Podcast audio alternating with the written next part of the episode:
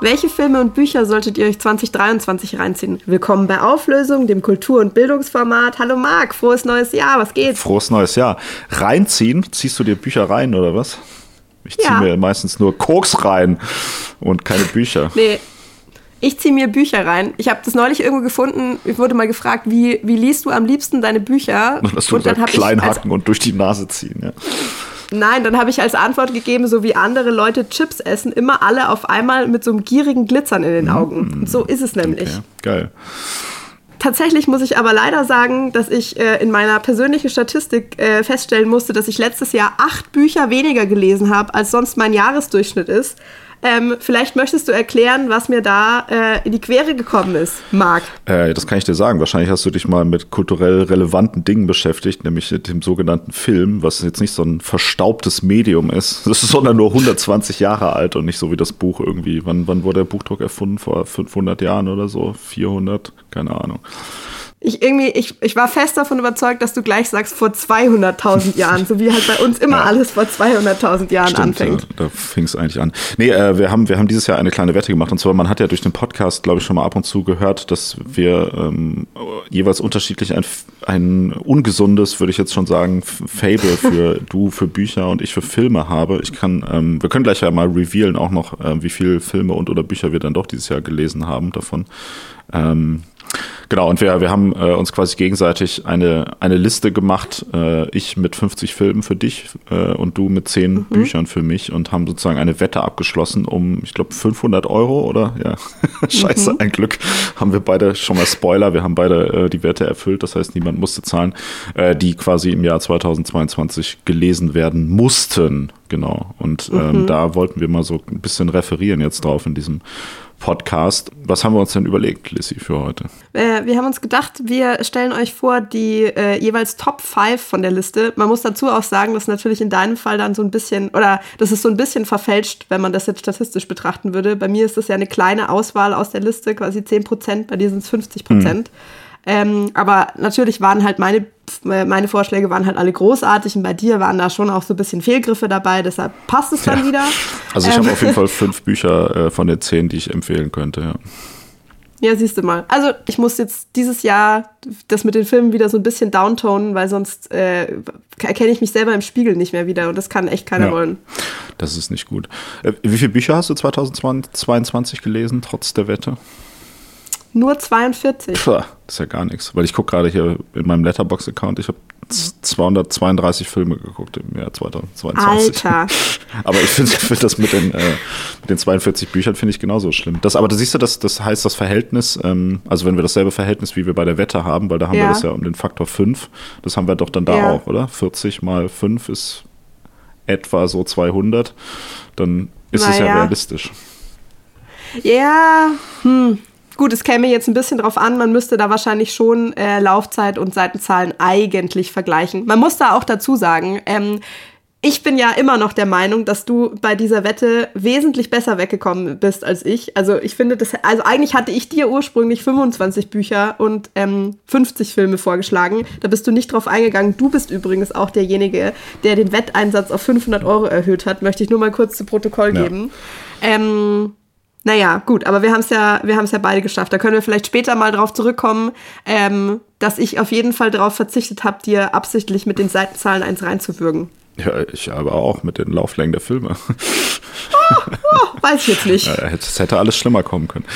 Ähm, ja. Ja, ich weiß nicht. Das, das, das würde mich aber tatsächlich mal interessieren, wie andere Leute das wahrnehmen. Also ich finde den Faktor 5, also das heißt für äh, dass du fünf Filme schauen kannst in der Zeit, wo du ein Buch liest, jetzt mal so ganz grob im Schnitt, wenn du 25 mhm. Bücher und 50 Filme, man liest, man guckt, also zwei Filme dauern im Schnitt vier Stunden. Das heißt, für mhm. ein normales Buch, sage ich mal, braucht man ja schon so 10 bis 20 Stunden, um das zu lesen, oder nicht?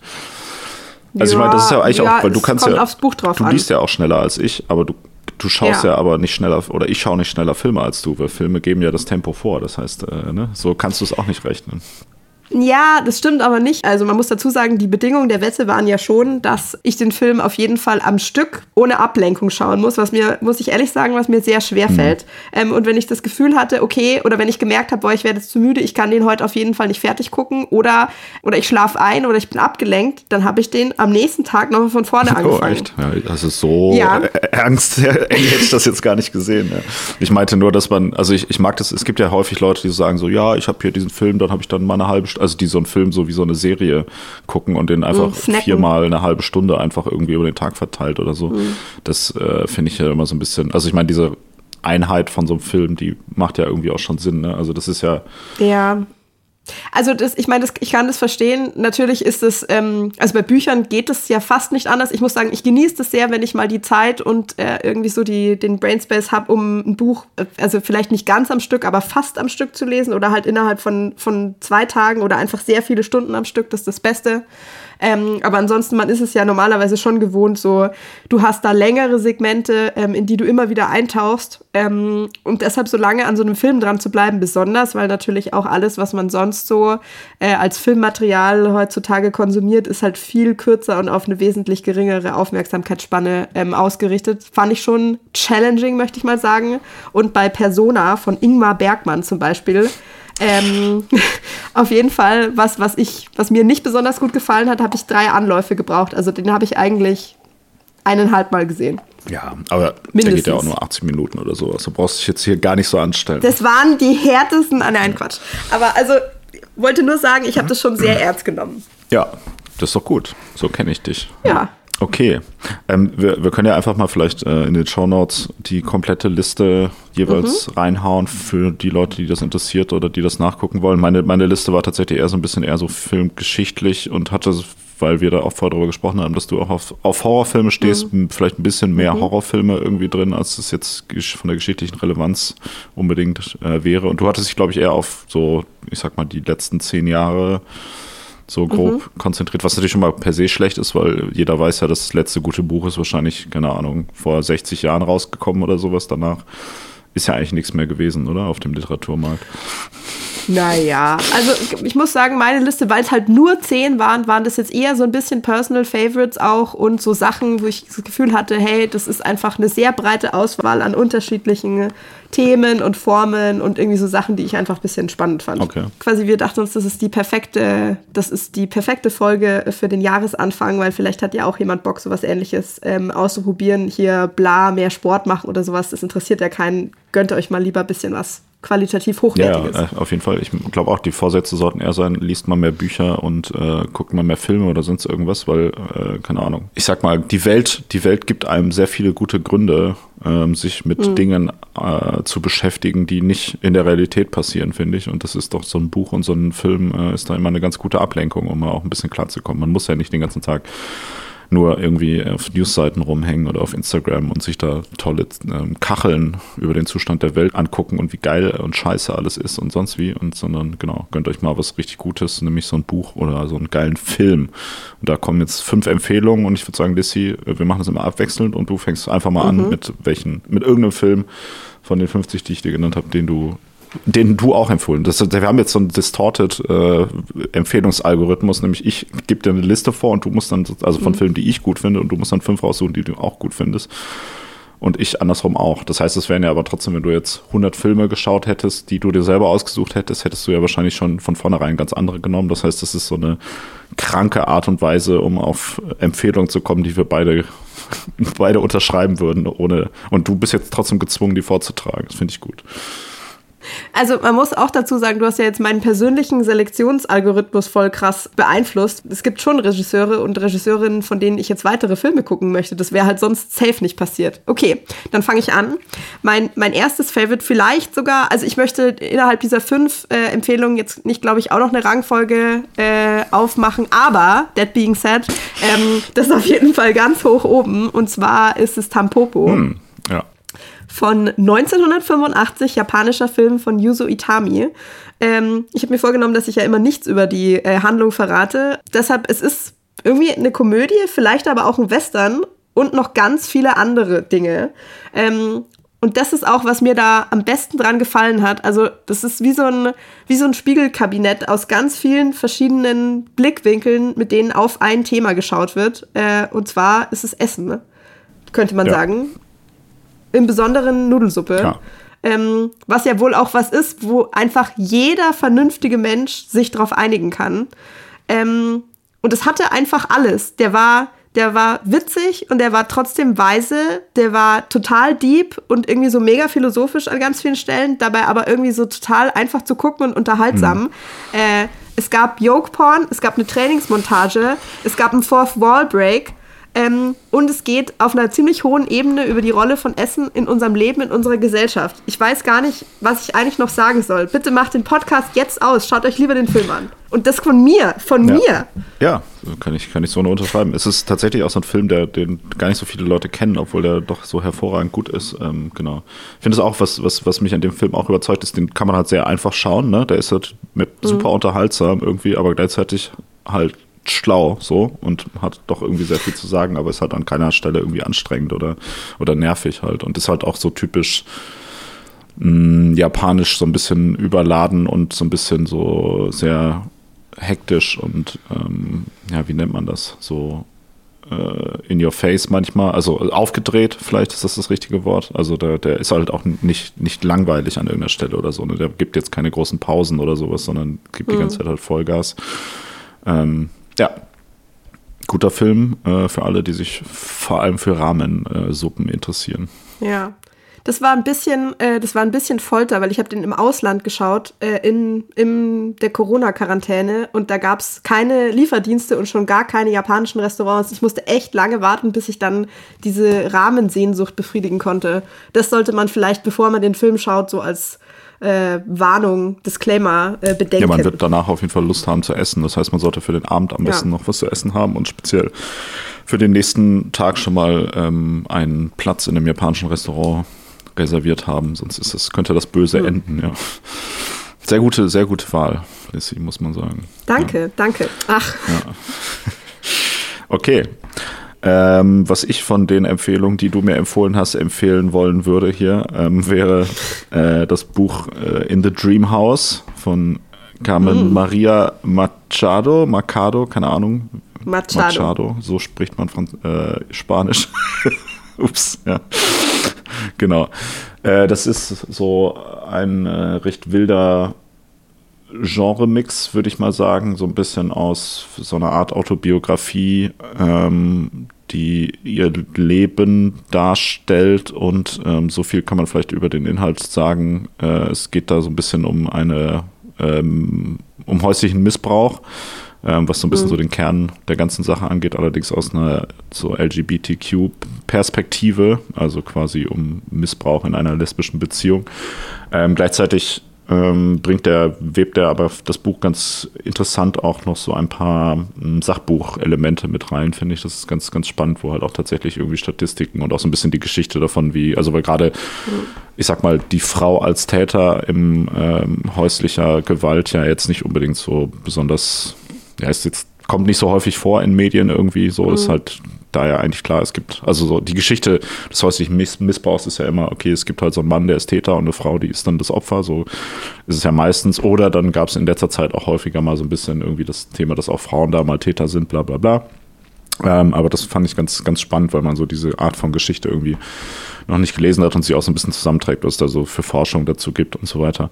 Ähm, das war auch so trotz des Themas sehr einfach zu lesen irgendwie, weil es auch so teilweise super mhm. kurze Kapitel hat, manchmal echt einfach nur so in so einer Tweetlänge, was natürlich ganz meiner äh, Aufmerksamkeitsspanne sehr entgegenkommt. Ich hänge den ganzen Tag nur auf Twitter rum. Nee, ich habe noch nicht mal Twitter. Ähm, genau.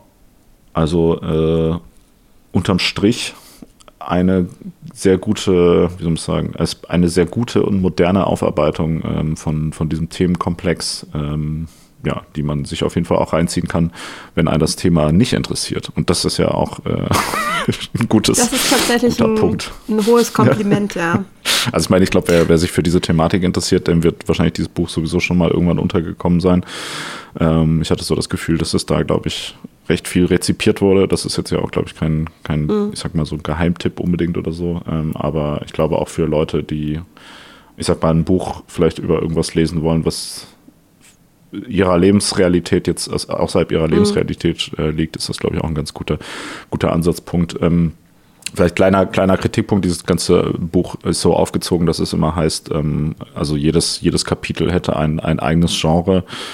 Ähm, mhm. Also ich glaube, das ist so ein bisschen der Aufhänger. Das stimmt natürlich dann in dem Sinne nicht, sondern irgendwie, es geht immer ein bisschen um so ein, ja, eher um das, was man Trope nennt, ne? so ein Motiv vielleicht, was irgendwie ja, so, ja. so vorkommt. Also das das ist sozusagen der, der Claim, den das Buch macht. Den hält es jetzt nicht so ganz ein, was aber jetzt finde ich auch nicht schlimm ist, weil äh, also die, ja. das würde man ja auch gar nicht, also das, das fällt nur deshalb mir negativ auf, weil es halt vorher behauptet wurde, dass es so ist. Aber wenn es nicht behauptet worden mhm. wäre, würde ja auch niemand das so machen. Aber also sie behauptet das doch gar nicht selber, oder? Also sie überschreibt die Kapitel so, aber es ist eher so, also eigentlich so ähnlich, wie ich es gerade gesagt habe, du, du schaust halt, du hast so eine andere Linse, Linse vor deiner Kamera und ja, genau, nimmst so einen Trope nochmal auf, mit dem du dann auf dieses Thema schaust. Mhm. Ähm, also eher so, es ist halt so ein bisschen assoziativ irgendwie alles. Das, ähm, genau, äh, das, genau, das. Äh, ja, war ganz ja, spannend. Genau. Es, es, werden so verschiedene Perspektiven auf das Thema auch geschildert. Gleichzeitig ist ihre äh, biografische Perspektive so ein bisschen der rote Faden. Ne? Also es wird halt trotzdem noch ja. eine durchgängige Geschichte erzählt. Das heißt, also wie gesagt, auch das ist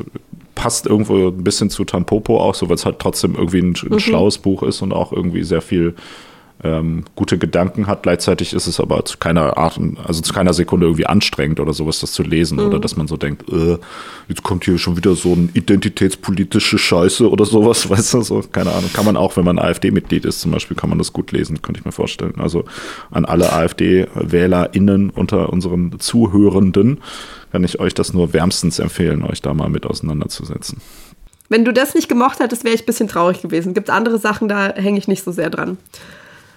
Dann ähm, mache ich weiter. Ähm, auch mit einer Liebesgeschichte. Und zwar, also, okay, ich habe vorher gesagt, ich will keine, ich will keine Reihenfolge aufmachen und jetzt mache ich es doch die ganze Zeit. Egal. Ähm, hier, vielleicht geteilter erster Platz oder so an persönlichen Favoriten war für mich äh, Le Bonheur, also das, äh, das Glück von 1965, französischer Film. Ähm, interessanterweise heißt der in der deutschen Übersetzung das Glück aus, der, aus dem Blickwinkel des Mannes. Ähm, Echt geil. Wusstest nee, du das? Nee. Witzig, oder? Ja. Also, äh, das, also das finde ich schon, das finde ich schon arg interpretiert, oder nicht? Das, das geht ohne Scheiß irgendwann diese Leute, die diese deutschen Filmtitel sich ausdenken, die dann entweder sowas ganz Cringyes machen oder sich so viel herausnehmen aus meiner Perspektive. Also, es ist eine Liebesgeschichte. Ähm, und es ist so ein bisschen schwierig zu sagen, aus wessen Blickwinkel das betrachtet wird. Man kann es auf jeden Fall auch wieder aus verschiedenen Blickwinkeln sehen. Auf der einen Seite ist es einfach total ästhetisch und schön.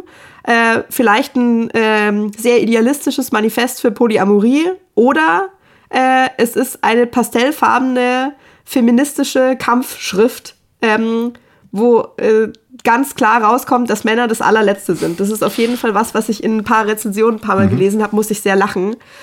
Ähm, was, was man da auf jeden Fall noch irgendwie hervorheben muss oder was mir da besonders gut dran gefallen hat, ist die ganze Ästhetik des Films und wie da mit Farbe umgegangen wird. Also das ist jetzt auch so ein Film, wenn du dir den ohne Ton anschauen würdest, ähm, einfach nur auf eine sehr große Leinwand geworfen, habe ich das Gefühl, könntest du trotzdem was rausziehen. Also so eine Stimmung, die würde sich trotzdem transportieren. Das finde ich extrem beeindruckend. Also wir haben ja jetzt schon oft genug gehört, ich bin mehr so die Filmnovizin. Ähm, und das ist aber halt sogar mir Banausen extrem aufgefallen. Ähm, ich finde, es macht äh, Sinn. Ich habe äh, quasi eine Hintergrundinfo gelesen, dass die äh, Agnes Wader, eben diese Regisseurin, dass die auch Fotografin und Installationskünstlerin mhm. war. Also man sieht es in der Art und Weise, wie, ihre, wie sie ihre Szenen konstruiert, aber es wirkt jetzt nicht so künstlich aufgepfropft, sondern einfach irgendwie total ähm, organisch und man sieht einfach sehr deutlich, auch wenn man keinen Plan hat, dass die auf jeden Fall weiß, was sie tut.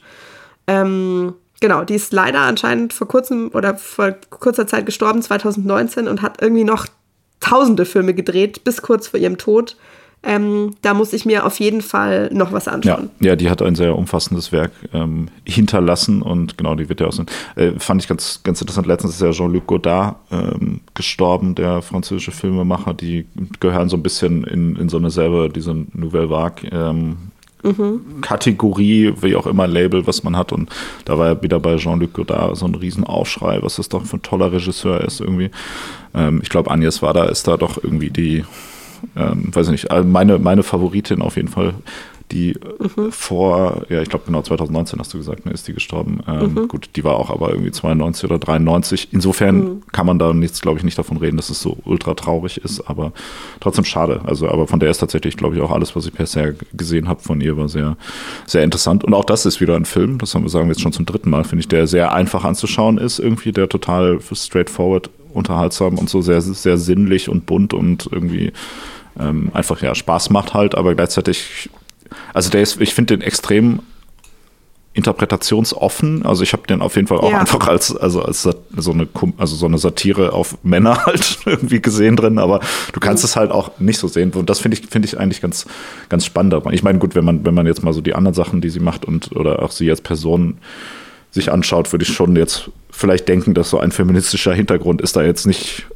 wäre da mhm. jetzt nicht, dass man sagt, oh, das das glaube ich gar nicht, dass das dahinter steckt. Also das ist schon glaube ich schon zu erwarten, aber es ist auf jeden Fall sehr smart, sehr smart gemacht und ähm, ja, richtig geil.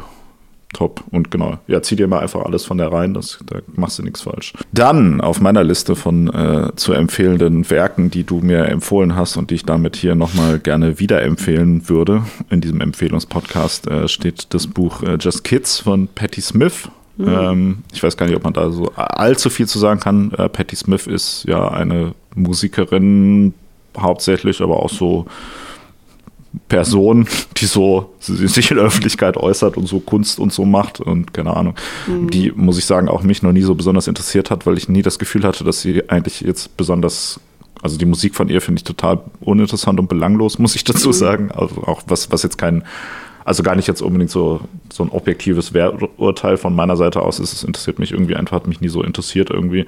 Als Person fand ich sie aber immer ganz sympathisch. Ähm, insofern kam mir dieses Buch sehr gelegen, weil das ist quasi einfach ihre Autobiografie und ähm, behandelt da ähm, im Kern ihre Freundschaft, Schrägstrich, teilweise amoröse Beziehung mit dem Fotografen Robert Mapplethorpe, ähm, dem auch vielleicht für Fotografie, sich für Fotografie interessiert, der wird auf jeden Fall wissen, wer das ist. Der hat richtig geile Bilder von großen Schwänzen zum Beispiel gemacht, ähm, wo ich natürlich auch großer Fan davon bin. Ähm, genau, und das ist ist es eigentlich auch schon, äh, aber es ist irgendwie tatsächlich echt ein, ähm, wie soll man es sagen? Mm, ich finde, also ich finde, das Buch benutzt so eine sehr einfache, jetzt sind wir wieder bei dem gleichen Punkt, es ist so sehr, sehr ja. leicht zu lesen. Es hat so eine sehr einfache Sprache auf der einen Seite, irgendwie mit so sehr kurzen, prägnanten Sätzen, ähm, die aber auch also wo man nicht so drüber liest, so, sondern wo man halt tatsächlich irgendwie auch, also wo viel mehr darum herum passiert, so, ne? Also es ist so ein bisschen. Du willst, du willst quasi sagen, Patti Smith schreibt wie ein weiblicher Hemingway. Ich habe noch nie was von Hemingway äh, gelesen, deshalb. Was? Was ist los mit dir? Alter! Was interessiert mich denn Hemingway? Hast du schon mal was von Bukowski gelesen? Ja. Gott sei Dank. Ja, okay. ja, ja, das ist natürlich mein Idol, aber was, das ist ja, Hemingway ist doch nur so ein dummer Fascho. Der soll sich mal verpissen. Ja, das ist doch dieselbe, das ist doch dieselbe Schule hier weitergeführt, okay. Ja, ja. Aber, Och, let's not get into ja. that. Ja, ich weiß auch nicht, keine Ahnung. Aber so wie ich vermute, wie Hemingway schreibt, schreibt sie vielleicht auch. Ja, ich hoffe aber, dass sie ein bisschen mehr Hirn im Kopf hat als Hemingway. Ähm, genau. Und das es, also es ist so, es mit, mit sehr wenig äh, erzeugt das sehr viel so im Kopf, finde ich. Das ist ganz, ganz gut. Man kann so sehr gut, finde ich, auch diese Stimmung nachverfolgen, wie sie so in mhm. äh, quasi in New York, so dieser, dieser Zeit irgendwie, sie kommt mit sehr vielen Menschen in Kontakt, die man so aus der Rückschau kennt und so. Und das ist, ähm, ja, ist ganz spannend irgendwie. Ähm, weiß ich gar nicht. Mehr kann ich da, mehr kann ich da nicht zu sagen. Also auch da ist wieder so, hier, wir, wir wiederholen uns zum 500. Mal. Wer sich nicht für Patti mhm. Smith interessiert, kann auf jeden Fall dieses Buch ja. sehr gut lesen. Ja. Wenn man das Thema mag, ja, aber das ist also hauptsächlich für diese Stimmung, das ist halt, es ist so einfach, ich würde echt fast schon sagen, also so simpel, aber genial, wie das irgendwie ist, das, das das rührt dich einfach irgendwie an. Also wenn man irgendeine Art von, auch nur die feinste Sensibilität in Richtung irgendwie Musik oder Kunst oder sowas hat, würde ich fast behaupten, ist es irgendwie was für ja. einen. Ähm, und also weiß ich nicht, ich habe da sehr viel äh, Portishead dazu gehört und keine Ahnung, Minztee getrunken und halt so Indie-Shit gemacht. So und das, das, Voll. das, Das ist- versinnbildlicht das einfach Ja, perfekt. das stimmt. Das ist, das ist eigentlich auch so ein guter Prototyp einfach. Ne? Also es geht Mhm. gar nicht so richtig. Man muss jetzt wirklich dann nicht Patti Smith geil finden, sondern man kann auch einfach Mhm. gute Musik hören, so wie du das gemacht hast währenddessen. Also Portishead natürlich hervorragende Band, die Mhm. jeder äh, nur den ganzen Tag hören sollte. Ähm, genau, aber man kann da ganz gut halt so ein bisschen dieses, dieses Künstlerdasein, vor allem aus, der, aus dem aus dem Nichts so ein bisschen auch, oder also was da natürlich auch thematisiert wird, ist auch schon ein bisschen die Rolle der Frau ähm, in der Gesellschaft zu der damaligen Zeit und wie Ja. das natürlich auch jetzt nicht so super oder wie sie jetzt nicht unbedingt mit offenen Armen überall empfangen wurde und oder besonders ernst genommen wurde, irgendwie durch die, durch äh, ihr Geschlecht und so. Ähm, ja, aber das, das ist auch nicht so, das wird halt nicht so, so krass zum Fokus gemacht, sondern ne, das ist halt einfach mit da, so, das wird halt alles irgendwie ähm, einfach neutral erzählt und man kann sich auch einfach so ein Mhm. bisschen so selber sein Bild ähm, machen. Das ist alles ähm, sehr kompetent Ja. gemacht. Also vielleicht äh, Ja. Patti Smith als Musikerin, hm, Patti Smith als Schriftstellerin, oh ja. Ne? Ja. Also, und man muss auch dazu sagen, ähm, sie hat da einfach auch ein Talent dafür, diese, diese Stimmung ihrer Lebensphase da so gut rüberzubringen. Ich habe das damals gelesen und dann direkt äh, im Anschluss darauf im Jahr des Affen, das ist auch ein autobiografisches Buch von ihr, das aber jetzt mehr so in der Jetztzeit spielt, also als sie schon über 60 oder wie alt sie da war, ich glaube über 70 müsste sie jetzt Ja. schon sein. Ähm, und das quasi, also ich finde, dass man immer noch, also sie hat halt dasselbe, vielleicht jetzt noch ein bisschen verfeinerte schriftstellerische Talent. Ähm, die Stimmung ist eine andere, ihre Situation ist auch eine andere und das hat aber halt immer noch so gut funktioniert. Dieselbe Musik funktioniert dazu. Also das ist quasi ins Jetzt katapultiert. Ähm, und das hat sich bei mir in so einen größeren Kontext von so Büchern, die ich zu der Zeit gelesen habe, eingefügt. Also zum Beispiel auch, ich glaube, hast du auch schon gelesen, diese Autobiografie von einer von den Sängerinnen von den Slits, die sich ja. auch, also genau, die so Punk gemacht hat und keine Ahnung, so dieses ganze Rockstar-Leben und dann aber ein Kind bekommen hat und jahrelang gar nichts gemacht hat und sich irgendwann dann als Musikerin und Künstlerin so neu erfunden. Und das ist auch, finde ich, so ein Patti Smith-Ding irgendwie. Also auch so dieses, was wird von dir erwartet, was kannst du machen, welche Freiheiten nimmst du dir? Also ähm, um jetzt nicht nur zu sagen, oh, bla, Inhalt ist egal und Stimmung, also das, die Stimmung ist fantastisch. Ich würde sagen, das ist der Main Selling Point, aber ähm, auch das ist irgendwie, wird fast schon, also nee, wird nicht fast, ich würde auf jeden Fall sagen, das ist ein Stück Zeitgeschichte, die da sehr, sehr gut ähm, festgehalten wurde. Ja. Ja. All Hail Patti Smith. Ja. Auch eine sehr gute Wahl, Marc. Auch eine sehr gute Wahl. Okay, jetzt ist Schluss mit den leichten Filmen, die man sich innerhalb von eineinhalb Stunden mal so eben locker flockig reinziehen kann. Mein nächster Favorit ist nämlich einer von den richtig langen Filmen auf deiner Liste. Man muss dazu sagen, äh, du meintest ja so, du, es hätte noch viel schlimmer kommen können und da waren echt nur ein paar dabei, die ekelhaft lang waren. Äh, einer davon irgendwie so siebeneinhalb Stunden. Ich verstehe schon, wieso der da drauf sein musste und halt ein paar, die so um die vier Stunden waren. Äh, und einer davon hat mir aber äh, extrem gut gefallen. Und zwar ist es An Elephant Sitting Still. Ähm, der ist relativ neu, von 2018, ein chinesischer Film von einem äh, Autor, der quasi seinen Roman dann verfilmt hat. Das war sein erster und einziger Film. Und als der Film fertig war, hat er sich umgebracht. Aber Ähm, das Ich glaube, das hat nichts mit dem Film zu tun direkt, aber ja. Aber, also, oder gut, das ist jetzt natürlich, ist auf jeden Fall, Disclaimer ist Mutmaßung. Ähm, in dem Film geht es halt um, äh, Ja, so, hm. also das ist so ein Porträt verschiedener, ja, oder? Es ist ein Porträt verschiedener Personen und so, ich würde sagen, ihre Rolle in der chinesischen Gesellschaft und also einfach so ihr Leben, die sind alle in irgendeiner Art von Auswegslosigkeit ähm, gefangen. Also der ganze Film ist wirklich extrem deprimierend und niederschmetternd. Alles hat auf jeden Fall was total Kafkaeskes. Also da versuchen ja schon auch Leute so ein bisschen mit verschiedenen mehr oder weniger destruktiven äh, Handlungen irgendwie ihre Situation zu verbessern, könnte man sagen. Aber irgendwie äh, bringt das halt alles nichts. Und das ist aber auf eine so eine so eine sehr ruhige, super poetische Art erzählt. Und also, keine Ahnung, damit jemand auf so eine eindringliche Art und Weise und so authentisch irgendwie Emotionen rüberbringen kann. Also das ist, was mir da am besten gefallen hat, würde ich jetzt mal behaupten, dass es zumindest eine naheliegende Vermutung ist, dass das irgendwie eventuell auch Ja, ähm, ja. autobiografisch informed ist, wie man so schön Ja. sagt, was halt total tragisch und schlimm ist. Ähm, deshalb muss man das aber, glaube ich, umso mehr äh, jetzt als, als Kunstwerk sozusagen hochschätzen. Ähm, genau, also und weil ich, vor, weil ich das vorher angesprochen habe, dass das halt eben so ein langer Film war, also der ist auch fast vier Stunden lang. Ähm, bei den anderen langen Filmen, also besonders bei einem anderen Film, ähm, dachte ich mir echt so, boah, Alter, das hätte man auch in zweieinhalb Stunden erzählen können. Ja, dann hättest du hier noch und so weiter. Leute, kill your darlings. Ugh.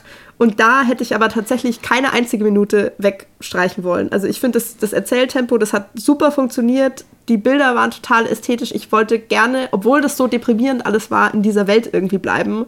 Ähm, und das ist wirklich ein sehr hohes Kompliment. Also das habe ich sonst nur bei Büchern.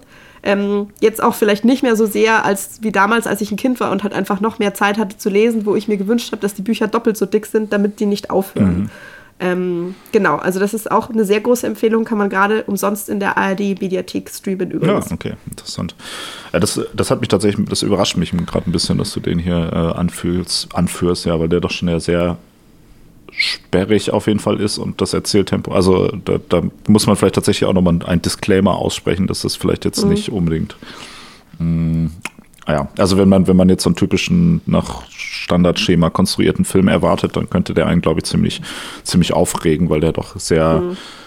sehr auf Atmosphäre, ähm, sehr poetisch ist und halt wirklich in einem, teilweise in so einem Tempo erzählt ist, was, glaube ich, gerade so für, für die TikTok-Generation äh, geradezu belastend niedrig ist. Also es ist schon, schon eher ein härterer Film, so was das angeht. Aber ähm, mhm. ja, finde ich, finde ich ähm, natürlich auch gut, sonst hätte ich ja nicht auf die Liste gepackt. Das ist, äh, top. Ja. Also ich muss, muss sagen, hat mich selber ein bisschen überrascht, weil wir haben ja durchaus auch schon mal, wir haben sogar schon Filme zusammen gesehen, äh, japanische oder also chinesische, japanische, weiß ich gerade nicht mehr, Filme. Hier Burning zum Beispiel, der auch sehr lang war, der sehr langsam erzählt wird, wo ich schier wahnsinnig mhm. geworden bin, den du großartig fandest. Ja. Ähm, aber da ging es mir einfach nicht so. Also vielleicht ist es auch eher so ein Buch, also das, es gibt für jede Situation das richtige Buch und auch ein Buch, was ich anstrengender finde, kann ich in fast jeder Gemütslage lesen. Bei einem Film, das habe ich jetzt auf jeden Fall auch in diesem Jahr gemerkt, das muss mich in der richtigen Stimmung erwischen, damit der seine maximale ja. Wirkung entfalten kann. Das ist total essentiell. Voll, ja, genau, das wollte ich auch gerade sagen. Ich glaube, das hängt wirklich auch teilweise wirklich einfach von der Tagesform ab, ne? wie man gerade so drauf ist, mhm. wie gestresst ist man und so, ist man gerade in der Lage, sich dazu irgendwie äh, darauf einzulassen. Ich glaube, das ist auf jeden Fall so ein Film, wo man mal, ich weiß nicht, wenn man samstags abends mal nichts zu tun hat, den man dann mal irgendwie, äh, irgendwie nach so einem entspannteren Tag eher reinmachen kann. Wahrscheinlich jetzt nicht so geil, wenn man gerade einen stressigen Tag auf der Arbeit hatte und sich dann nochmal irgendwie was Unterhaltsames reinziehen will, weil dann bist du, glaube ich, einfach nach zwei, drei Minuten schon einfach so genervt, dass du gedanklich ganz woanders bist. Ja. Ähm, genau, aber es ist ein, ähm, also ich, ich, ich finde diese, diese ähm, Tatsache, dass der Regisseur da ähm, quasi sich danach umgebracht hat, das wird ja immer sehr stark mit dem Film verbunden. Ähm, ist ja auch mal so ein bisschen so ein zweischneidiges Schwert irgendwie, weil das dann. Mhm. Ich habe das Gefühl, in der, in der Diskussion um diesen Film wird das immer ähm, als Anzeichen dann dafür genommen, dass der es ja auf jeden Fall richtig ernst jetzt gemeint hat, ne? Sonst äh, so bla. Aber in Wirklichkeit war er wahrscheinlich einfach nur schwer depressiv und ähm, ja, mhm. das ist dann halt natürlich so geendet, wie es jetzt dann geendet ist. Ich glaube, der war ja auch nur, mhm. äh, weiß nicht, Ende 20, ne, als er sich umgebracht hat, ja, was wiederum auch natürlich bemerkenswert ist, dass man dann doch so einen, naja, irgendwie recht, ich sag mal, weisen Film äh, auf die Beine ja. stellen kann in dem Alter. Also ähm, auf jeden Fall smarter Typ und ich finde es sehr schade, dass äh, er sich umgebracht hat. Natürlich nicht nur aus menschlicher Sicht, sondern ich glaube auch, ist ähm, ja, wer, würde mich interessieren, was, was er mal noch so gemacht hätte, weil er wirklich, also er hat einen Kurzfilm gemacht und halt den Film und ja, damit ähm, ist es auch durch. Der wurde ja auch sehr positiv aufgenommen, ähm, mhm. so weltweit. Also ja, schade. Ich habe auch, ähm, also natürlich habe ich dann direkt mal geschaut, ähm, wo ich mir dachte so, ah ja, wenn mir der Film gut gefallen hat, vielleicht gefällt mir das Buch noch besser. Äh, aber meine sehr kurze Recherche hat äh, keine englische Übersetzung dieses Buches gefunden. Mhm. Da muss ich mal noch mal gucken. Das würde mich jetzt sehr wundern. Ähm, Andererseits vielleicht auch nicht, keine Ahnung, vielleicht wird sich dafür rentieren, Mandarin zu lernen. Ja, mach das mal, ja. ja, ähm, genau. Also der erste Film, den, dem werde ich das Prädikat geben. Ja, das ist super unterhaltsam. Das kann man sich auf jeden Fall mal gut, gut reinziehen. Ja. Also dann mache ich vielleicht auch mal was mit was Deprimierendem weiter.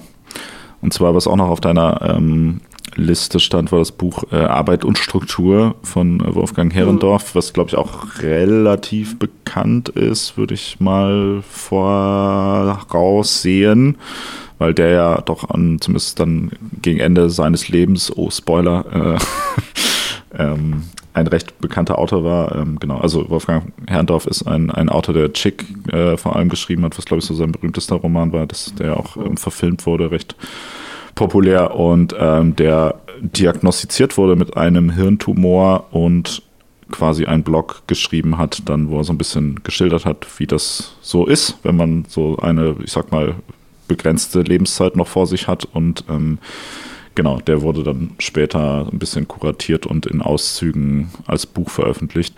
Ähm, das ist tatsächlich ganz interessant, weil da finde ich so verschiedene ähm, Punkte zusammenlaufen, die eigentlich alle ganz interessant sind und ich finde, die eigentlich alle überhaupt nicht funktionieren würden, wenn das Fiktion wäre. Aber dadurch, dass das, mhm. dadurch, dass es wirklich so ist, äh, also dass es einfach eine Autobiografie ist oder auch tatsächlich noch fast noch mehr, äh, also wirklich ja wie so ein Tagebuch eher schon funktioniert und mhm. nicht mal jetzt wie zum Beispiel diese Patti Smith Autobiografie, wo man so dran 40 mhm. Jahre später sagt, ah ja, ich schreibe nochmal, wie ich mich da jetzt dran erinnere, sondern es ist ja wirklich so ein tagesaktuelles mhm. Protokoll im Prinzip auch von ähm, ganz vielen Punkten. Da wird auch wieder halt also viel über Medizin und ähm, die Hintergründe, was macht das sozusagen mit deiner, mit deinem Gehirn so. Gleichzeitig hat es noch diese Komponente, dass er quasi so ich sag mal, kurz nachdem er, glaube ich, so, ich sag, dieses, dieses Todesurteil dann bekommen hat, auch immer erfolgreicher geworden ist und plötzlich halt irgendwie, mhm.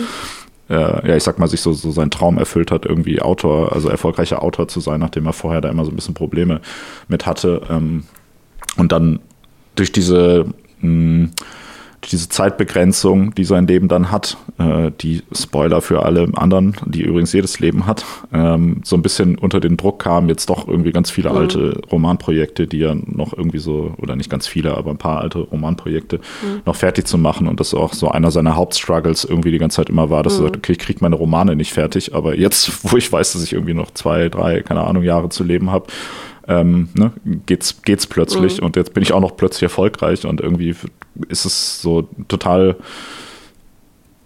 unglaubwürdig, wie gesagt, wenn es jetzt nicht wirklich so passiert mhm. wäre eigentlich. Ne? Also das ist das Leben spannend. wird halt auf einmal so runterkomprimiert. Mhm. Und also ich finde, man muss dazu auch noch sagen, das fand ich mega spannend. Ich habe ähm, bestimmt ein paar Jahre, nachdem ich das zum ersten Mal gelesen habe, ähm, bin ich über so einen Artikel gestolpert, wo halt nochmal über ihn gesprochen wird. Auf jeden Fall ähm, ein Motiv, was im Buch immer mal wieder vorkommt, ähm, ist, dass er, also wie du richtig sagst, dass er meinte, so er hat irgendwie mit diesem Autorendasein gestruggelt und es ging auch darum, dass er ja mal so vor der Entscheidung stand, ob er Autor werden soll oder ähm, ob er eine Karriere als sozusagen bildender Künstler weiterverfolgen soll, weil er auch ganz lange gemalt hat. Und es gibt auch so eine Szene in dem Buch, wo er so ein ähm, so einen Tiefpunkt hat und dann sagt er, es hat ja ohnehin, also es, es gibt mich einfach nicht mehr lange, das hat alles keinen Wert mehr und wo er so ganz viel äh, Gemälde, die er noch quasi lagernd hat, also die er selber gemalt hat, zerstört oder Bilder zerstört.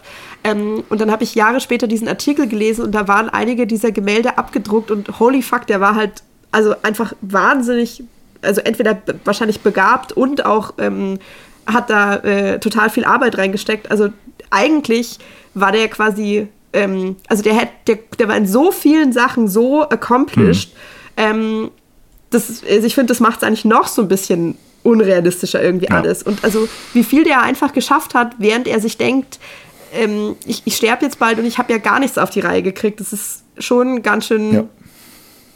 erschütternd einfach. Ja, das, und ich finde gerade dieses, dieses Dokument, äh, also dieses Buch, ähm, zeigt das, also A, finde ich, kommt er auch da total sympathisch einfach rüber, so als Mensch mhm. irgendwie, was auch der oder auch das Buch ist für die eigentlich ja recht schwierige Thematik auch teilweise sehr witzig irgendwie, weil er da jetzt auch mhm. nicht so die ganze Zeit jetzt mega traurig ist und so die ganze Zeit nur rumheult oder so, sondern halt irgendwie relativ humorvoll auch teilweise mit, mit seinem Schicksal mhm. umgeht oder so ein bisschen zynisch. Ähm, dann wird auch ein bisschen das Thema psychische Erkrankungen, wenn ich mich richtig erinnere, ja auch da, weil er ist, glaube manisch, wenn ich das richtig, oder hat auch immer so manische Phasen zwischendurch, was natürlich irgendwie aus komödiantischer Sicht so ein bisschen irgendwie witzig ist, weil er dann halt äh, manisch wird im Angesicht einer irgendwie so einer tödlichen Diagnose irgendwie. Ähm, was auch, finde ich, in dem Buch ganz interessant thematisiert wird oder was, was auch, wo das ein super wichtiger Beitrag ist, ist sagen wir mal, das ganze Thema Sterbehilfe und was macht, weil er auch immer sich halt mhm. Gedanken darum macht, okay, will ich jetzt halt hier so in Anführungsstrichen elendig verrecken, irgendwie, wenn mein Hirn sich mhm. auflöst oder will ich das selber machen und so und es da natürlich keine Hilfe oder keinen kein Weg gibt, den man dann gehen kann. Und er sich da aber in diesem Buch mhm. super viele Gedanken darum macht, wie ob er sich umbringen will, wie er sich umbringen will und so weiter. Also da, da mal keine Spoiler hier, aber ähm, ich finde, wie das ganze Thema ähm, dargestellt wird, das ist auch super interessant und ähm, zeigt auch voll viele Missstände, die man da auch im, im medizinischen System hat. Und was ich auch mhm. aus, aus rein sprachlicher Perspektive interessant fand, ist, also man, man merkt halt auch, oder das, das thematisiert er auch, dass ihm ähm, dass sozusagen sein, seine Sprachfähigkeit immer schlechter wird aufgrund des Gehirntumors, mhm. weil sein Gehirn halt schlechter arbeitet und so weiter. Und dass er da die letzten, mhm. letzten ähm, Einträge dann teilweise mit, mit Freunden zusammen irgendwie schreiben musste, weil er das selber nicht mehr geschafft mhm. hat. Und man merkt halt auch so ein bisschen durch das Buch, wie das in dem Sinne, äh, sag ich mal, die Sprache immer so ein bisschen simpler wird und so. Und das ist natürlich auch wieder so ein, so ein typisches, äh, das wäre eigentlich wieder so ein verkopftes Thema für so einen Roman, wo ja. man sagt, okay, der Autor, dessen Mittel die Sprache ist, wie, wie, würde das aussehen, wenn er einen Roman schreibt? Und langsam würde ihm seine Sprache verloren gehen und man würde direkt sagen, ja komm, ey, bleib mir weg mit so einer Scheiße. Aber dadurch, dass das halt wirklich so passiert, äh, ja. ist es ähm, ist es dann total spannend halt, weil es eben nicht so nicht so konstruiert ist, sondern halt wirklich einfach der Realität entspricht und so.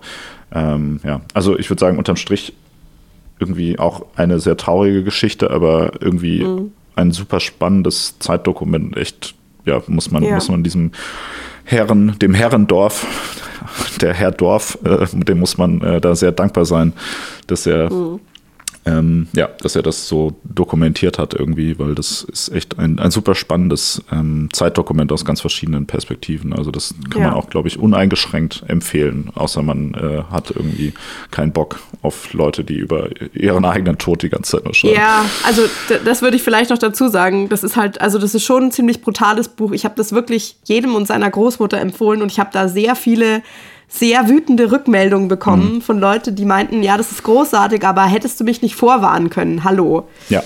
Auch schon nur leicht emotional angeschlagenen Phasen, würde ich sagen, ist es vielleicht nicht das Richtige. Ja. Vielleicht hast du recht, ja. ja. Okay. Ähm, ja, pass auf, wir machen weiter wieder mit was Anstrengendem. Ähm, du hattest es vorher kurz, oder wir hatten es jetzt schon öfter mit dem Erzähltempo. Ähm, was mir auch noch extrem gut gefallen hat von deiner Liste war Uncut Gems. ähm, ja. Das ist jetzt sicher nicht der, also oder weiß ich gar nicht. Ähm, ich hatte das Gefühl, dass das jetzt eher einer der Filme war, der vielleicht nicht so einen hohen filmischen Anspruch hat im Vergleich mit vielen anderen Sachen. Das, das würde ich so nicht sagen. Ja. Also Echt? ich okay. glaube, ich glaube, das ist einfach ein Film, der durch, durch seine Machart vielleicht den Eindruck erweckt, dass er das nicht hat. Aber ich glaube schon, dass es eigentlich ein mhm. ziemlich, also ein sehr smarter und durchdachter Film eigentlich ist äh, auf einer das, zweiten Ebene so halt. Aber ja, gut. Also das, das würde ich ihm jetzt auch nicht absprechen. Relativ neuer Film von den Safety Brothers. Ähm, Adam Sandler in der Hauptrolle. Es ist einerseits ein sehr ernsthafter Film, andererseits eine, eine was ist es, eine Tragikomödie. es geht irgendwie also es geht irgendwie um jemanden, der mit Diamanten handelt, darum heißt der Film so, aber hauptsächlich geht es um jemanden, der ein mega stressiges Leben hat. Ähm, und also ich finde, es, es wäre eigentlich, eigentlich wäre es fast egal, worum es geht. Ähm, du könntest da alles Mögliche erzählen. Was das so genial macht, ist irgendwie dieses krass gute Pacing. Also so dieses, dieses stressige Leben oder so dieses, diese, dieses Adrenalin-Level dieser Hauptfigur ist halt die ganze Zeit durch die Art und Weise, wie der ganze Film gestaltet ist, überträgt sich das auf dich und wird in einer Tour hochgehalten. Also so eigentlich die ganze Zeit wird gesprochen und auch durcheinander gesprochen. Also es reden gefühlt immer vier oder fünf Leute gleichzeitig. Die Musik ist super hektisch, der Schnitt ist super hektisch. Es sind irgendwie ganz viele, ganz viele Einstellungen sind mit so einer Handycam gefilmt, also dass es halt auch so alles wackelt und bewegt sich die ganze Zeit. Ähm, alle Entscheidungen sind irgendwie super überstürzt. Also eigentlich, du, du kriegst ja die ganze Zeit, du, du, du fährst in den ersten paar Minuten auf so ein Herzklopfen irgendwie hoch und das wirst du auch nicht mehr los. Also das, der ganze Film fühlt sich an wie so eine Kanne Espresso. Ähm, und irgendwie habe ich sowas davor noch nie erlebt. Also ich war so richtig so, hä, was, was ist das denn? Und was für ein geiler, also weiß nicht, was für ein geiler, perfekt äh, ausgeführter Kunstgriff ist es eigentlich. Ja. ja. kann, ich, kann ich so unterschreiben, ja. Ähm, nee, finde find ich auch interessant. Das ist wirklich ein, ein sehr hektischer Film. Ich finde, der hat mich irgendwann ein bisschen in so eine Trance einfach trotzdem gebracht, auch weil er, mhm. also es ist tatsächlich so, dass, wie du schon richtig sagst, da einfach die ganze Zeit einfach nur Leute durcheinander schreien gefühlt oder irgendwo herlaufen oder irgendwo schnell sein müssen und irgendwie alles, alles ist sehr hektisch. Ähm, aber dadurch, dass er so ein gleichbleibendes Pacing hat, also nicht so mal, also das normalerweise wird ein Film ja jetzt so deine Aufmerksamkeit halten, indem es mal so ein paar langsamere Passagen gibt und dann wieder so ein paar actionreichere und sowas, wo du dann wieder ein bisschen konzentrierter wirst und so. Und dadurch, dass er irgendwie durchgängig ähm, auf diesem Stresslevel ist, irgendwie finde ich, hat er dann auch wieder so eine sehr, so eine Gleichförmigkeit und irgendwann geht das dann irgendwie, ja, ist man halt so in diesem Sog, in diesem Trip so drin und dann läuft das irgendwie und keine Ahnung. Man könnte jetzt darüber sprechen, reden, zum Beispiel, was dieser Film ist, glaube ich, so eine ganz gute Darstellung, so ein bisschen vom, vom Kapitalismus einfach insgesamt, so was da mhm. so passiert, weil wie gesagt, der Typ ist halt Diamantenhändler und ist so die ganze Zeit ein bisschen so auf der Suche nach dem geilsten Deal irgendwie und äh, ja, keine Ahnung, verstrickt sich dabei halt in alle möglichen Dinge, die also ja, also was alles völlig, völlig wahnsinnig ist. Und er hat einen sehr guten ähm, Song über den Endcredits, finde ich, der das auch Ganze nochmal sehr geil ge, äh, beendet hat. Welcher war das? Das weiß ich nicht mehr. äh, wie heißt denn der Song? Dieses äh, L'amour toujours von Gigi D'Agostino. ah, oh mein Gott, okay. Ja, so heißt der Film, äh, der, der Song, glaube ich. Ne? Ja. Ja, also so, so äh, Eurodance aus den 2000ern quasi. So ganz ja, das gut, das passt gut, ja. Ja. ja äh, Ach, Gigi D'Agostino, okay. Mhm. Also wenn du da mehr schauen willst, schau dir auf jeden Fall noch den Good Time an mit ähm, verdammt, diesem einen Dude, der jetzt Batman gespielt hat. Wie heißt der nochmal? Scheiße. Ach so, Robert, Robert Pattinson. Pattinson. ja. Hier spricht der Filmexperte aus mir, ja. Ja, also vor allem, äh, wenn du hättest jetzt wenigstens sagen können, der eine Dude mit dem geilen Arsch, so wie du das, als wir über The Lighthouse gesprochen haben, ja. äh, zusammengefasst hast. Ja, stimmt. Der Dude mit dem geilen Arsch, äh, genau, nee. Also der, der ist auch sehr empfehlenswert. Der ist ein bisschen weniger stressig, aber auch nur ein bisschen. also der hat auch ein paar okay. ruhigere Passagen, aber ist vom, vom Vibe her auch hervorragend. Und das ist auch so einer der, der Filme, wo man äh, Robert Pattinson auf jeden Fall, also wo man sieht auch, wie gut der auch ist, so als Schauspieler einfach. Also, genau. Gönn dir. Geil. Okay. So, ich habe tatsächlich hier noch mehr deutsche Bücher, nur ganz schön peinlich auch, ne, die Deutschen mal wieder. Und zwar, ähm, ich glaube, das ist auch in letzter Zeit so ein bisschen mehr. Ich habe ich davon gehört, dass Leute darüber gesprochen haben, und zwar äh, ein Buch beziehungsweise eine Buchreihe äh, von einem deutschen Schauspieler eigentlich, äh, Joachim Meyerhoff, ähm, mit also die Episode, die ich jetzt gelesen habe, also, oder warte mal, fangen wir mal woanders an. Ähm, genau, der mhm. ist halt eigentlich Schauspieler und hat, äh, wenn ich das richtig äh, mitbekommen habe, korrigiere mich da natürlich, Lissy, du bist ja hier die mhm. Expertin, mhm. äh, ein, ein quasi ein Bühnenprogramm ähm, erstellt, was so ein bisschen irgendwie auf seiner Autobiografie mhm. basiert, weil er irgendwie ähm, vor allem seine Großeltern da irgendwie viel thematisiert werden, die ein, ein Philosoph und eine Schauspielerin, die so sehr, äh, ja, ich sag mal, exzentrisch irgendwie offensichtlich waren, so was den Lebensstil angeht und bei denen er während seiner Schauspiel, äh, während er zur Schauspielschule gegangen ist, quasi ähm, teilweise gelebt hat.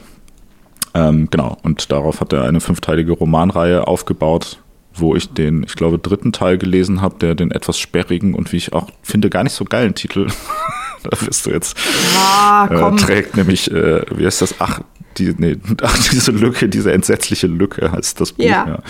Genau. Was also ich, ich, muss dich, ich muss dich insofern ja. korrigieren, sorry, ähm, dass äh, die Romanreihe, die, die ist eigentlich auf verschiedenen Episoden aus seinem Leben ja. aufgebaut. Also nur die, die Episode, die du gelesen hast, die spielt eben in dieser Zeit mit den Großeltern und mit, dem, äh, mit der Schauspielausbildung. Die anderen Episoden sind einfach andere äh, Segmente aus seinem Leben. Das funktioniert unabhängig voneinander oder man kann es halt auch zusammenlesen. Ja.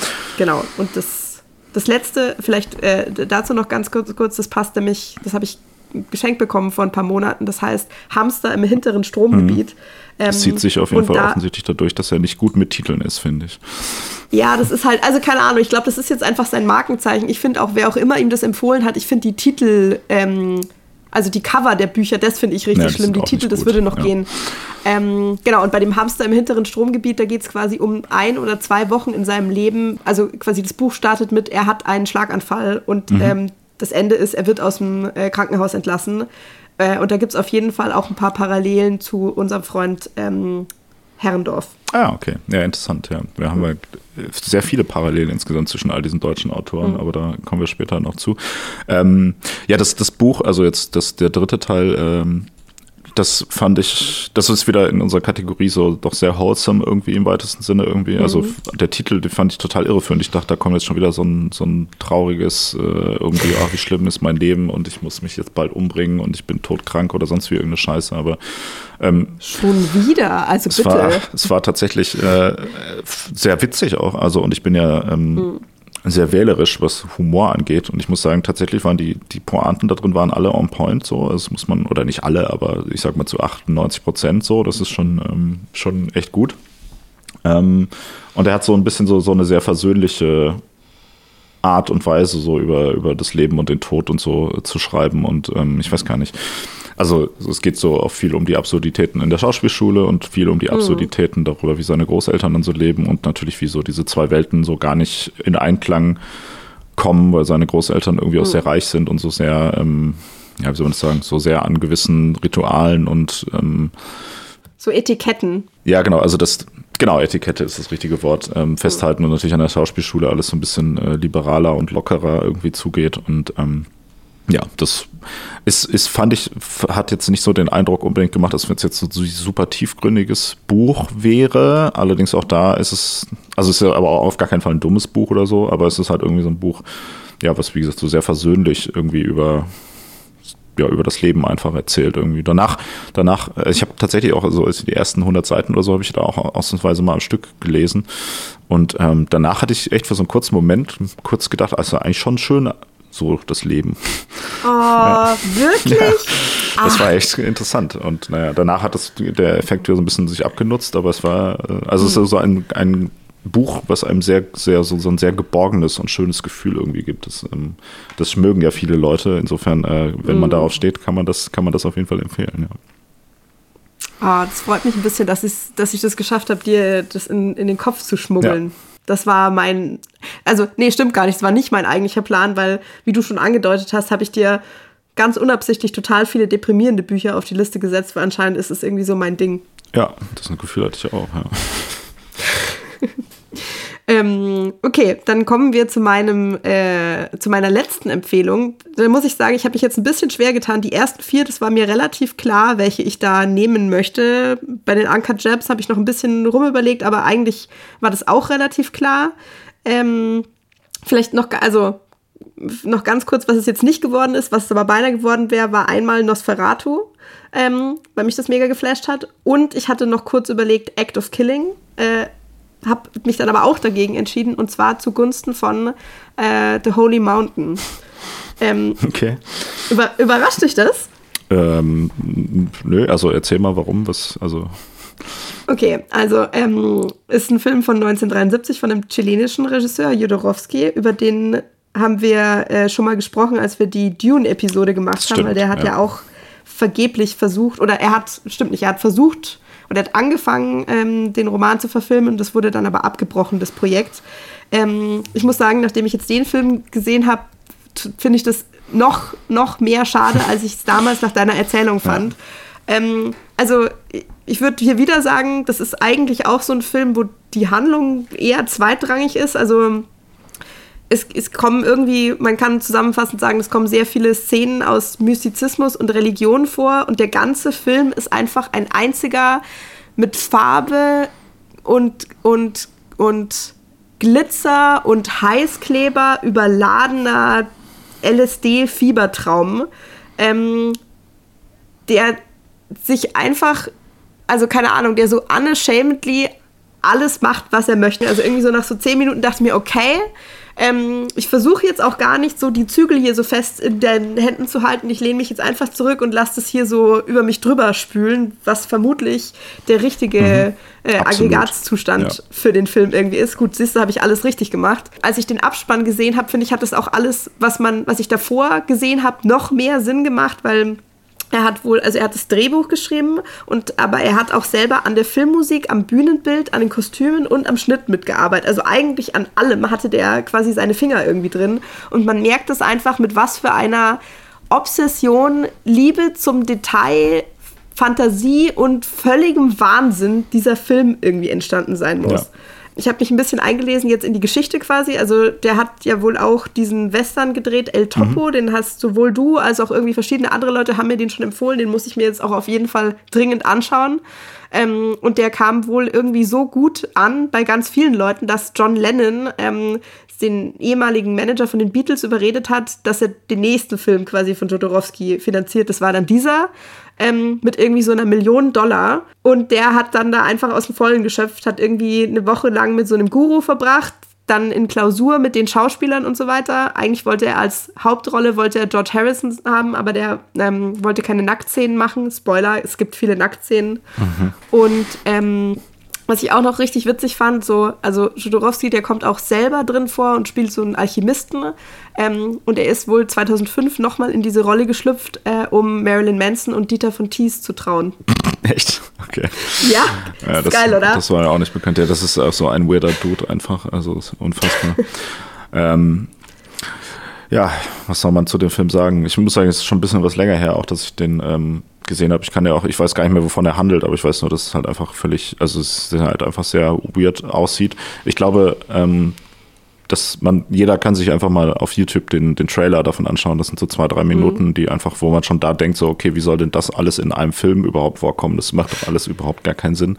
Ja, aber es, also ich finde, du könntest da auch echt an sehr vielen Stellen, könntest du halt beliebig Segmente rausnehmen ja. Oder hinzufügen, das ist egal. Also vielleicht ganz kurzer Spoiler, als mich dann danach Leute gefragt haben, ja, also ich meine, ich, ich weiß gar nicht, ich weiß gar nicht, was ich irgendwie sagen soll. Also was mir extrem aufgefallen ist, dass gefühlt jedes Tier, was du für eine Filmaufnahme verwenden kannst, kommt da irgendwo drin vor und wenn das auch einfach nur mal so ein Dromedar ist, was sie auch noch hingestellt mhm. haben, so. Und ähm, da habe ich, glaube ich, auch nachts geträumt davon. Es gibt eine so eine Szene, da wird die Eroberung Mexikos äh, also die, diese feindliche Eroberung wird nachgestellt und zwar mit Lego-Ahnen und mit Kröten, mhm. ähm, die in so einem, in so einem riesigen äh, äh, Holzmodell quasi rumlaufen oder sitzen. Ähm, und die, die Leguane sind die Mexikaner und die tragen so kleine mit Glitzer und Federn versehene Kopfputze und so kleine Umhänge. Und die Kröten sind die, äh, die spanischen äh, Eroberer und die tragen so kleine so diese braunen Hüte mit dieser Schnalle und so kleine Hosen und so, so aus so silberner Pappe so angemalte kleine Rüstungen. Und dann hüpfen die da überall rum und dann gibt es richtig viel Filmblut. Also aus einer, äh, aus einer Tierschutzperspektive äh, hatte ich da einiges einzuwenden. Übrigens bei vielen Filmen, also bei einigen Filmen, die du da auf diese Liste gesetzt hast. Ja. Ähm, aber das war echt so, okay, wow, wie will er das denn jetzt noch toppen? Und dann kommt einfach die nächste Szene und es wird alles getoppt und so geht es eigentlich die ganze Zeit weiter. Mhm. Also es hat sich nur so für die letzten 20 Minuten, da hat sich dann irgendwann mal so ein Abstumpfungseffekt doch eingesetzt, wo ich mir dachte, ja, okay, ich, ich glaube, ich habe es jetzt schon verstanden so. Ähm, und der kriegt dann schon noch mal, also ich finde auch das Ende, der kriegt noch mal die Kurve der Film, aber den würde ich mir auf jeden Fall noch mal anschauen und den habe ich jetzt auch schon mehrmals tatsächlich Leuten mhm. empfohlen. Ja. Wo ich das Gefühl hatte, die hätten da nicht nur Spaß dran, sondern könnten da ich weiß auch nicht, kreativ was rausziehen für ihr Leben. Ja, ja ich glaube, das ist auch so ein Film, den man ganz gut einfach so mit, mit seinen Bros zu Hause mit so ein paar Bierchen mal angucken kann. Einfach so denkt, ey, was ist denn mit dem los? Äh, ist der wahnsinnig oder was?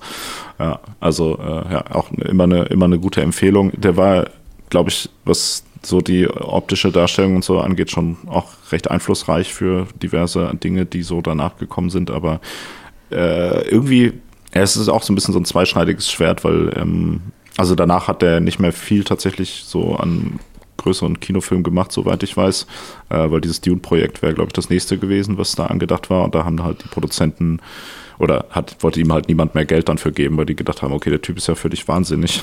oder also die, das Geld, was man dafür gebraucht hätte, hatte dann wahrscheinlich John Lennon auch nicht irgendwie einfach mal so übrig, äh, um ihm das aus Spaß zu geben. Und da ist so ein bisschen die Karriere danach leider ähm, veräppt. Aber ich weiß nicht, ob das, also diesen Dune-Film, den hätte man natürlich gerne noch gesehen, aber ähm, ich weiß, irgendwie habe ich auch so ein bisschen das Gefühl, dass vielleicht ganz gut ist, dass diese ganze, dieses ganze Experiment an dieser Stelle einfach auch dann abgebrochen wurde, weil irgendwie, hm. weiß ich nicht, der hätte bestimmt sonst noch einige Leute umgebracht oder sonst irgendwas. Und ich glaube, der Typ ist auch an sich durchaus ein bisschen streitbar. Ich kann mich auch daran erinnern, es gibt, äh, das haben wir nämlich auch in der Dune-Episode empfohlen, es gibt auch eine Dokumentation über mm, genau Dune. über diesen Dune-Film, ja. äh, wo er eigentlich hauptsächlich die ganze Zeit erzählt und so. Da sagt er auch auf jeden Fall diverse Dinge, wo ich auch denke so oh, ah, schwierig, aber ähm, mm. trotzdem alles alles was mit diesem also alles was über diesen Film so auch an Konzeptzeichnungen und sowas existiert, es sieht halt einfach alles hervorragend aus. Also ja, genau. Also geiler Typ, kann man sich auf jeden Fall mal reinziehen. Vielleicht am besten vorher noch so einen kleinen LSD-Trip einwerfen, dann äh, wirkt es am besten. Aber das sollte man eher eigentlich fast immer machen. Genau. So, ich habe auch noch einen letzten Pick äh, und das wäre, mhm. glaube ich, so, wenn ich jetzt irgendwie eine, eine Reihenfolge machen würde, wäre das so ein bisschen mein Favorit gewesen. Und zwar ist das äh, mhm. von Thomas Melle. Ähm, ich habe mhm. immer den, den, äh, den Impuls, den Namen französisch auszusprechen, aber mhm. äh, der ist ja Deutscher. Äh, das Buch heißt Die Welt im Rücken und ähm, ist auch, also das wieder, wir, wir merken hier äh, Parallelen auf jeden Fall zu diversen Sachen, die wir schon besprochen haben. Da geht es um äh, seine bipolare Störung und ähm, die so in drei verschiedenen Episoden immer wieder erst die lange manische Phase, dann so ein bisschen die, ja, ein bisschen kürzere, aber umso deprimierende Downphase kommt und dann irgendwie so ein bisschen so dieses, okay, wie, wie gehe ich damit jetzt um und wie geht man auch insgesamt damit um, wenn solche Dinge immer weiterkommen. Das ist jetzt nicht in diesem, äh, wir haben ja gerade über Wolfgang, also es, oder also es gibt so eine Parallele, glaube ich, so ein bisschen zu dem Wolfgang Herrendorf Buch, in dem Sinne, dass da halt natürlich mhm. jemand so ein bisschen seine, ich sag mal, Krankheitsgeschichte schildert und man hat irgendwie vom Vibe her finde ich auch so ein bisschen das Gefühl, dass er so sein, er so als Person so ein bisschen irgendwie da stirbt, auch wenn er noch lebt, aber also so, dass so sein, sein Leben am mhm. Ende halt oder zumindest ein anderes ist, sage ich mal, oder er nicht mehr so richtig das Leben leben kann, was er gerne leben würde halt und dass die Krankheit mhm. ihn doch schon so, so, so sehr stark einschränkt. Ähm, das ist aber doch wieder mehr auch als eine, ein Roman geschrieben so ein bisschen, also es ist von der Sprache her nicht so ähm, matter of factly, sondern tatsächlich irgendwie auch ein bisschen umschreiben da. Ähm, genau. Und ich fand diese Kombination, die geht da echt sehr gut aus, weil das, ähm, der ist so ein bisschen fast wie eine Mischung aus allen Sachen, die ich jetzt, die ich jetzt heute gepickt habe, weil es hat einmal auch so ein bisschen diesen Aspekt wie bei In the Dream House, dass es eine Autobiografie ist, aber auch so gewisse Sachbuchaspekte. Also man erfährt auch ein bisschen was mhm. darüber, ähm, wie bipolare Störungen funktionieren. Auch da wieder die typischen Probleme, die das im Medizinsystem hat, wie dem Betroffenen nicht mhm. vernünftig geholfen wird und so weiter. Und ähm, diese ganzen Themen, wie das Ganze auch Gesellschaft oder also unter welchem gesellschaftlichen Stick man dann auch leidet. Ähm, wir haben ich finde so eine sehr, auch wieder, teilweise auch eine einfache Sprache wieder, aber so eine sehr, sehr kraftvolle, auf den Punkt mhm. Sprache, so ein bisschen wie bei Patti Smith, aber noch eigentlich fast ein bisschen bisschen ähm, krasser. Also ich fand das sprachlich echt sehr gelungen, weil ich mir auch, also so normale, so deutsche Autoren, die so gefeiert werden, die haben ja immer so eine sehr, so, ah, lass mal ganz viele Adjektive und alles ganz krass viel umschreiben und so Thomas Mann-mäßig jetzt irgendwie so richtig einen raushauen und das ist dann so große Kunst, was es ja auch ist, so, ne? Also ich will das auch nicht schlecht reden, aber ich finde, das ist ein ganz. Aber es ist halt nicht so deins. Äh, doch, also Thomas Mann ist natürlich ein geiler Dude, so, ne? Also ist natürlich ein bester Mann, wie man ja noch immer sagt heutzutage. Ähm, aber mh, hm, ich finde, das ist, ist mal ein ganz interessanter Ansatz, auch die deutsche Sprache zu benutzen, weil die deutsche Sprache ist an sich ja schon so sehr um die Ecke gedacht und kompliziert und so. Und ich finde mhm. das ganz interessant. Also er benutzt fast Deutsch so ein bisschen so, als wenn es Englisch wäre, einfach mit so sehr straighten ähm, Aussagen und die aber trotzdem auch da wieder sehr viel mh, hm, transportieren, irgendwie hatte ich das Gefühl, ohne jetzt so sich in Details zu verlieren oder so. Das fand ich, fand ich sprachlich auf jeden Fall sehr gelungen dramaturgisch funktioniert es auch irgendwie ganz gut, weil du halt so ein bisschen so einen roten Faden halt hast, ne, durch diese Erkrankung irgendwie. Ähm, und weiß ich nicht, auch das ist, das ist eine gute Mischung auch aus Humor so, weil er in seinen manischen Phasen auch dann ständig irgendwelche Dinge tut, die eigentlich, wenn man jetzt mal diese Krankheit ausbildet, so erstmal von außen betrachtet sehr witzig teilweise sind. Mhm. Ähm, und gleichzeitig schafft er es aber auch immer ganz gut dazu schildern, finde ich, so wie das sich dann für ihn darstellt und dass ihm das aber auch teilweise dann peinlich ist, gerade wenn er aus der manischen Phase wieder raus ist und so. Also es hat auch eine extrem gute Balance, finde ich, so zwischen Humor und ähm, ja, Traurigkeit und auch so ein bisschen, ähm, ja, also ja, sehr bipolar auf jeden Fall das Buch, was das angeht, ähm, aber ein bisschen besser gemischt, als es dann bei den Betroffenen ist mit der guten und der schlechten Laune. Ähm, ja, ist ein recht äh, neues Buch, ich glaube von 2017. Ne? Ähm, ja, mhm. sollte man sich auf jeden Fall mal reinziehen. Da wäre ich tatsächlich auch interessiert, mal von ihm noch andere Sachen zu lesen, weil das, äh, der Rest, den er gemacht hat, ist ja quasi alles fiktional. Ähm, ja, also da muss Fan. ich, also Ja, oh, also ich, da muss ich tatsächlich sagen, also schau dir das gerne mal an. Ähm, ich habe zwei andere Sachen von ihm bisher gelesen, was älteres und ähm, was, was 2022 jetzt rausgekommen ist. Das ältere war 3000 Mark und das von 22 ist das leichte Leben. Und die haben mir beide also wirklich nicht halb so gut gefallen mhm. wie, wie das Buch. Also ich finde, dass er also so ein Problem, was du vorher angesprochen hast, so ja, das wirkt halt alles so, man merkt, dass das so ausgedacht und konstruiert ist. So fühlt sich das für mich an. Also besonders bei diesem Buch von von 22, das, das liest sich wie so ein deutsch, also für mich, es hat sich gelesen wie so ein deutscher Film, hat sich echt viel so in mir gesperrt. Ich habe das schon fertig gelesen. Es gab ein paar Mal so ein, so ein Moment vielleicht irgendwie aufblitzen oder was halt man damit Sprache macht, aber die ganze Story war echt so, ja, okay. hab ständig mhm. mit den Augen gerollt so. Und bei dem 3000 Mark, das ist vielleicht noch interessanter, weil da geht es um jemanden, der, es wird gar nicht, glaube ich, so genau geschildert, durch irgendwie auch vielleicht sowas, so ähnliche ähm, gesundheitliche Hintergründe, wie er irgendwie hat, also äh, irgendeine Erkrankung oder so, ähm, gerät einfach die bürokratische, organisatorische Seite seines Lebens quasi völlig aus den Fugen.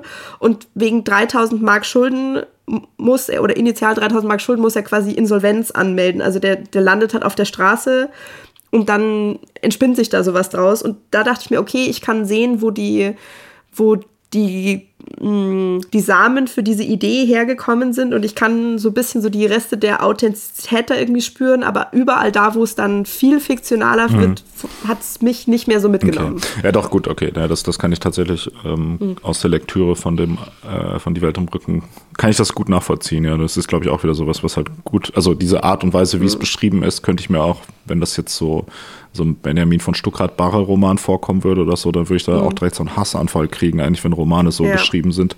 Aber wenn es irgendwie als Autobiografie funktioniert, ist er erstaunlich gut, ja. Okay, dann ist der Typ also doch kein guter Autor, aber der hat ein gutes Buch immerhin geschrieben. Ja. Nee, der ist, wieso? Nee, nee, macht, dann also muss man schon. Ist, bist du dann nicht schon ein guter Autor? Muss man, nee, nee, nee, man muss da radikal an die Sache rangehen. Werk und Autor muss man trennen. Das war dann wahrscheinlich nur so ein einmaliger Glücksgriff. Ja, weiß man ja nicht, was vielleicht noch kommt. Ach, das finde ich irgendwie gemein. Ist dann jemand auch kein guter Regisseur, wenn der nur einen guten Film gemacht hat?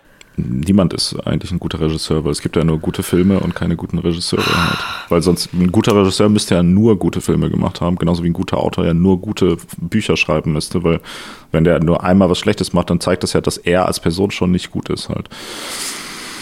Okay. Das ist, ein, das ist ein Menschenbild, über das wir jetzt irgendwie länger sprechen könnten. Ja, das hört ihr in der nächsten okay, Folge wow. dann. Ja. Oh Gott.